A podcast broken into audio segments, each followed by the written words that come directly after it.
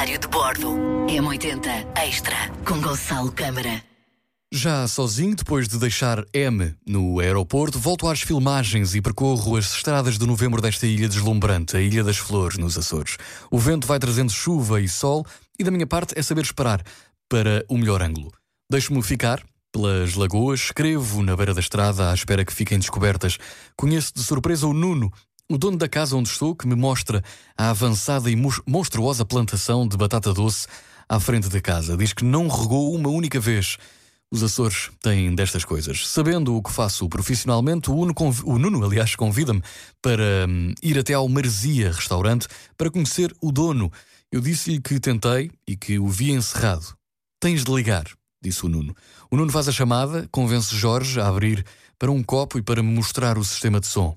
Jorge foi fotógrafo do público, fotografou Sampaio e Soares e ficamos na conversa longa.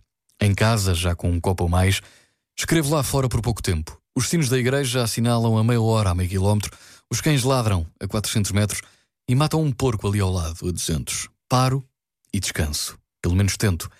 No dia seguinte, sigo do barco até ao Corvo, filmo o caldeirão e questiono-me como é que a beleza aqui não tem fim. Os quase 500 habitantes desta ilha não têm resposta para mim. Espero o barco enquanto escrevo num restaurante, fumo cigarros atrás de cigarros porque a espera entre os versos está a custar. E se um dia prega-lhe uma partida, afirma Nunes, dono do espaço, enquanto ele próprio acende o seu cigarro. É a vida a acontecer, com as suas certezas incoerentes. O barco, depois de levar bastante pancada entre Corvo e Flores, deixa-me inteiro, de novo, na Ilha das Flores e regresso a casa para descanso. Estava tudo certo para no dia de voltar parar no Faial, para me reunir com o meu editor de uma revista de poesia, entregar-lhe os versos sem querer saber mais deles.